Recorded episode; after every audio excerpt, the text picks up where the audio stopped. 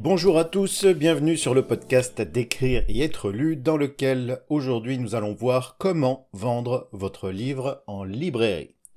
C'est un petit peu une consécration pour un auteur, c'est un petit peu comme d'être retenu par un éditeur, euh, mais avec une différence notable, euh, pour vendre son livre en librairie, vous n'avez pas besoin de passer par un comité de lecture pour être présent dans les rayons de la FNAC, de Cultura, d'Espace Culturel Leclerc ou de n'importe quelle librairie française ou francophone.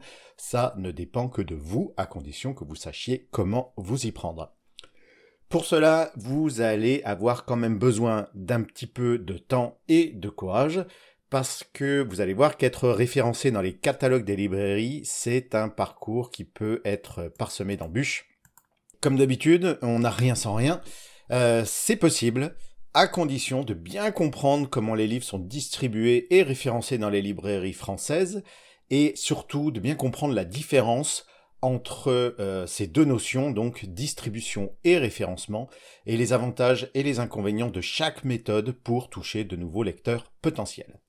Alors, avant tout, il faut quand même se poser la question, est-ce que ça en vaut la peine? Vendre son livre en librairie, ça a l'air magnifique comme ça sur le papier, mais est-ce que c'est une opération qui, vaut le coup? Est-ce que c'est rentable?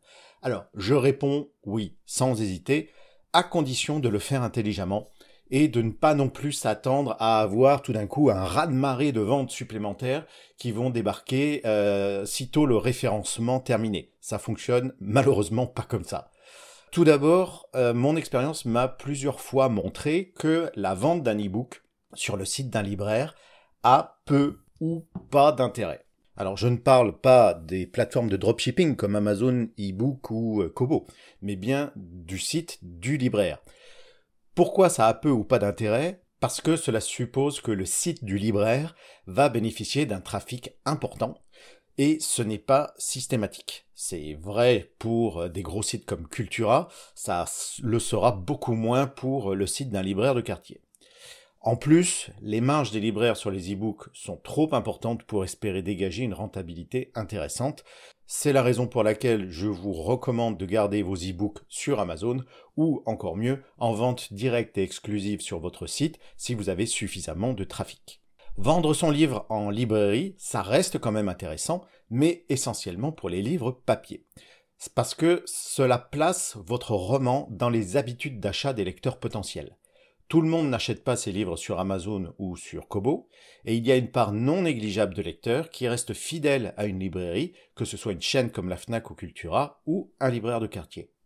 Vous avez donc tout à gagner à être présent dans ces librairies même si l'opération est moins rentable qu'en vente directe. Avant tout, il faut bien comprendre la différence entre le référencement et la distribution. La distribution, c'est amener physiquement votre livre dans une librairie afin que le libraire le pose bien en vue dans ses rayons, ou sur une étagère poussiéreuse euh, au fond du magasin, ça, ça dépend du libraire, et cela suppose donc toute la partie logistique d'impression, de livraison par la poste ou par un livreur, et de facturation à la librairie. Donc on est vraiment sur euh, un domaine qui est euh, de la pure logistique. Le référencement, cela consiste à inscrire son livre sur l'un des catalogues en ligne qui sont consultés par les libraires et les autres professionnels du livre, comme euh, les médiathèques, les collectivités. Parce que ces professionnels, ils ne commandent pas sur Amazon mais ils vont sur des sites spécialisés comme Dilicom ou la Société française du livre, pour ne citer que les deux plus importants. En tant qu'auto-édité, votre capacité de distribution est très limitée. Parce qu'à moins que vous investissiez des dizaines de milliers d'euros dans l'impression, des véhicules de livraison et des démarcheurs commerciaux, votre rayon d'action va se limiter aux librairies qui sont dans votre secteur géographique. Avoir votre livre référencé, par contre, ça va permettre à n'importe quel lecteur de demander votre roman à n'importe quel libraire français ou francophone pour qu'il le commande à un fournisseur. Donc, pour la faire courte, oui, vous devez absolument être référencé pour vendre votre livre en librairie. Mais cela ne signifie pas que votre livre apparaîtra physiquement sur les rayonnages des, librairies. Pour cela, vous devrez passer par la case distribution dont j'ai parlé tout à l'heure. Donc deux méthodes pour référencer son livre en librairie. Avoir son livre référencé, c'est un avantage certain, et comme toutes les bonnes choses, ce n'est pas gratuit. Il y a un prix à payer, vous n'y couperez pas, mais par contre, vous avez le choix sur la monnaie utilisée. Soit vous allez payer avec des heures et votre temps en le faisant vous-même, soit vous allez le payer en euros sonnants et trébuchants en le confiant à un prestataire. Je vais vous donner ici mon avis personnel sur ces méthodes. Vous verrez qu'il est plutôt tranché. Ensuite, vous êtes évidemment libre de vous faire le vôtre. D'abord, vous pouvez référencer votre livre vous-même avec Dilicom. Donc si vous avez du temps à revendre, vous voudrez peut-être référencer votre livre vous-même. Si c'est le cas, sachez que vous vous lancez dans une aventure épique dont peu d'auteurs sont revenus avec l'intégralité de leurs cheveux. Vous pourrez pas dire que je vous ai pas prévenu. La première étape, ça consiste à s'inscrire sur les sites de référencement les plus sollicités par les libraires, comme Dilicom ou la Société française des livres. Il y en a d'autres comme Decitre, mais je ne parlerai que des deux plus importants. Donc Dilicom, pour distributeur libraire communication, est une société qui est détenue par une association de libraires et en partie par le groupe Hachette. C'est un des deux catalogues les plus utilisés. Euh, il touche plus de 8000 points de vente et euh, ils, euh, ils référencent plus de 15 000 éditeurs. Dilicom, c'est également le gestionnaire du fichier exhaustif du livre qui référence plus de 1,4 million de titres. Ils sont en partenariat direct avec la Bibliothèque nationale de France. Pour référencer votre livre sur Dilicom, vous devrez d'abord vous inscrire en tant que fournisseur et déjà à ce stade, vous allez voir que les difficultés commencent. Avant de vous enregistrer, vous allez devoir fournir deux informations qui ne sont pas sans conséquence.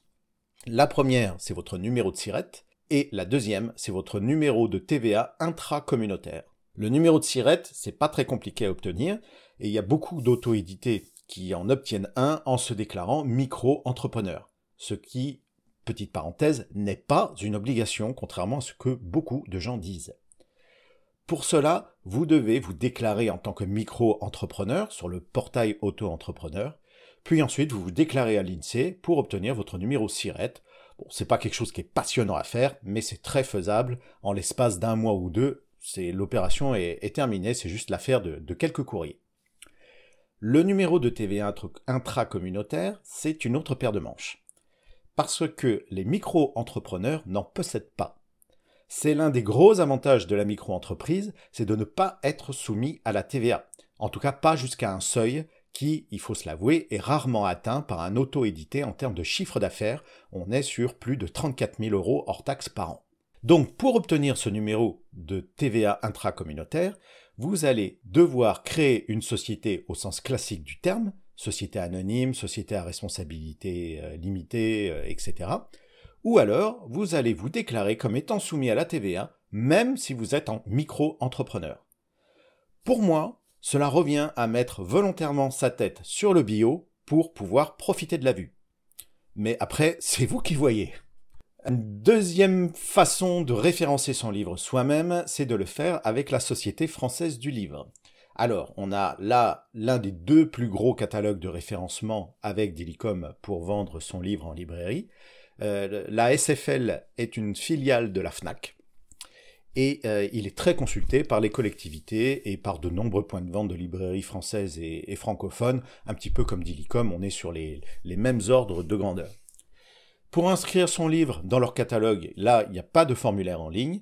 Vous devez leur écrire à l'adresse email suivante fournisseur au pluriel sfl.com ou à l'adresse postale 3 avenue Charles Lindbergh, euh, ZA du haut de Wissous, ça s'écrit W-I-2-S-O-U-S, 91 320 Wissous. La SFL se met ensuite en contact avec vous pour vous demander toutes les informations requises et roule, il n'y a rien de très compliqué. Mais, parce que oui, il y a un mais, il faut bien prendre conscience de deux points qui sont importants. Être référencé à la SFL ne vous référence pas automatiquement à la FNAC. Non, même si la SFL est une filiale de la FNAC, vous allez devoir faire ce travail deux fois.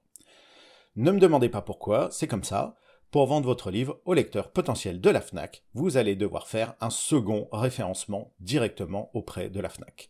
Le principe est exactement le même, mais euh, vous devez le faire avec euh, à des adresses différentes. Pour l'adresse email, c'est euh, ref, ref.livre au pluriel fnac.com et par courrier, c'est euh, Fnac référencement livre, 9 rue des Bateaux Lavoirs, 94 768, Ivry-sur-Seine. Vous retrouverez ces emails et ces adresses sur la transcription texte de ce podcast sur écrire et être lu.com. Alors bon, c'est toujours énervant de devoir faire deux fois le même travail, mais c'est pas non plus la mer à boire. Euh, en revanche, le second point est pour moi rédhibitoire. Ce second point, c'est que la SFL va vous considérer comme un fournisseur et il va vous imposer une remise. Qu'est-ce que cela veut dire? Cela veut dire que c'est à vous que va revenir la charge de 1. Faire imprimer votre livre en un nombre suffisant d'exemplaires et de les stocker. 2. De procéder aux envois par voie postale, à votre charge, parce que les prix de la SFL sont franco de port. 3 ça va être à vous d'établir et d'envoyer une facture pour obtenir votre paiement de la part de la SFL. Et 4. Vous allez devoir faire le suivi des paiements et relancer la SFL si c'est nécessaire, par, s'ils oublient de vous payer. Cela n'a l'air de rien, mais tout ça, ça va vous demander un temps et un travail qui est franchement pas négligeable, et vous allez devoir prendre en compte ce temps dans le calcul de votre rentabilité, parce que l'ASFL impose à tous les fournisseurs une remise systématique de 40% sur le prix public. Si vous ajoutez à ça les frais postaux, vous devrez prendre conscience que vous passerez sans doute des heures à gérer de la logistique, de la comptabilité et des litiges, parce qu'en plus la SFL a une réputation de mauvais payeur, pour un gain financier qui est faible, voire parfois négatif. Je sais pas vous, mais moi ça me donne pas envie. Troisième façon de référencer votre livre en librairie, c'est de passer par une plateforme. Alors, je prône généralement le do it yourself, ou faites-le vous-même en anglais, parce que je pense qu'un auteur doit garder au maximum le contrôle sur ses œuvres et sur son activité. Euh, si le slogan de écrire et être lu, c'est prenez en main votre vie d'auteur, ce n'est pas par hasard. Par contre, je ne pense pas que ce contrôle soit à conserver coûte que coûte au détriment d'éléments importants comme l'efficience ou la rentabilité. C'est la raison pour laquelle pour le référencement des livres en librairie, je vous invite fortement à passer par un prestataire comme Bookelis, Librinova ou Books on Demand, BOD, pour cette partie spécifique. Pour le reste, après, continuez à faire les choses vous-même, je pense que c'est toujours préférable. Une image valant mille mots, euh, je vous ai euh, réalisé un petit tuto en vidéo pour vous montrer comment référencer votre livre en 30 minutes sur tous les catalogues dont je vous ai parlé plus haut, avec un minimum de prise de tête et pour la modique somme de 19 euros avec Books and Demand.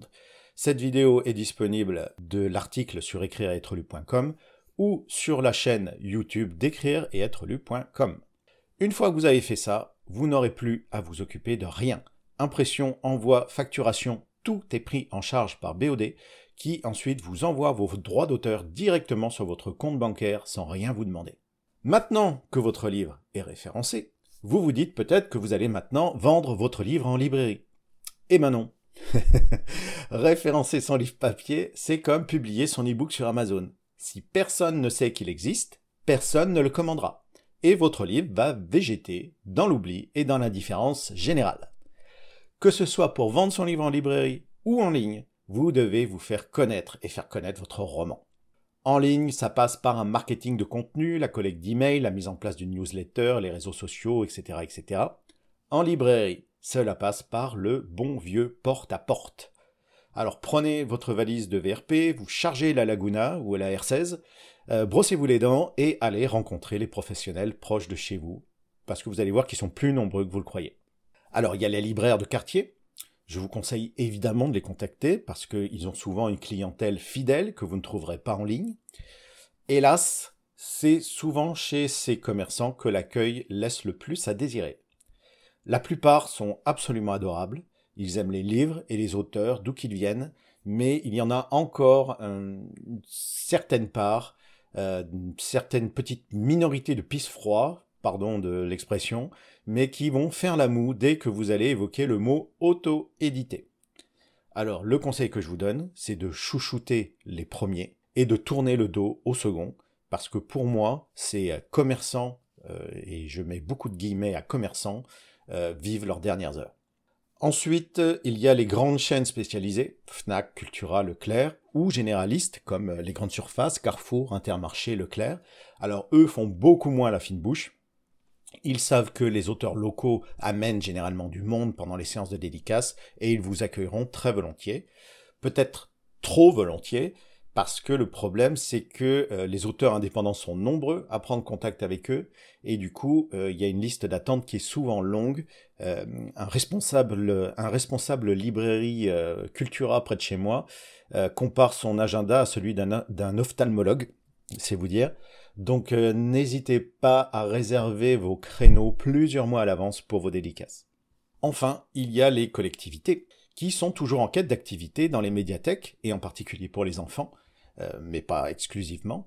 Donc euh, prenez contact avec votre mairie ou votre communauté d'agglomération pour rencontrer les responsables et venez avec des suggestions d'activités, lecture, jeux, ateliers d'écriture, théâtre, etc. Le but ici euh, ne sera pas forcément de vendre des livres, mais plutôt de vous faire connaître auprès de la population du coin. Et si en plus un journaliste passe par hasard et pond un petit article dans la feuille de chou locale, eh ben c'est encore mieux.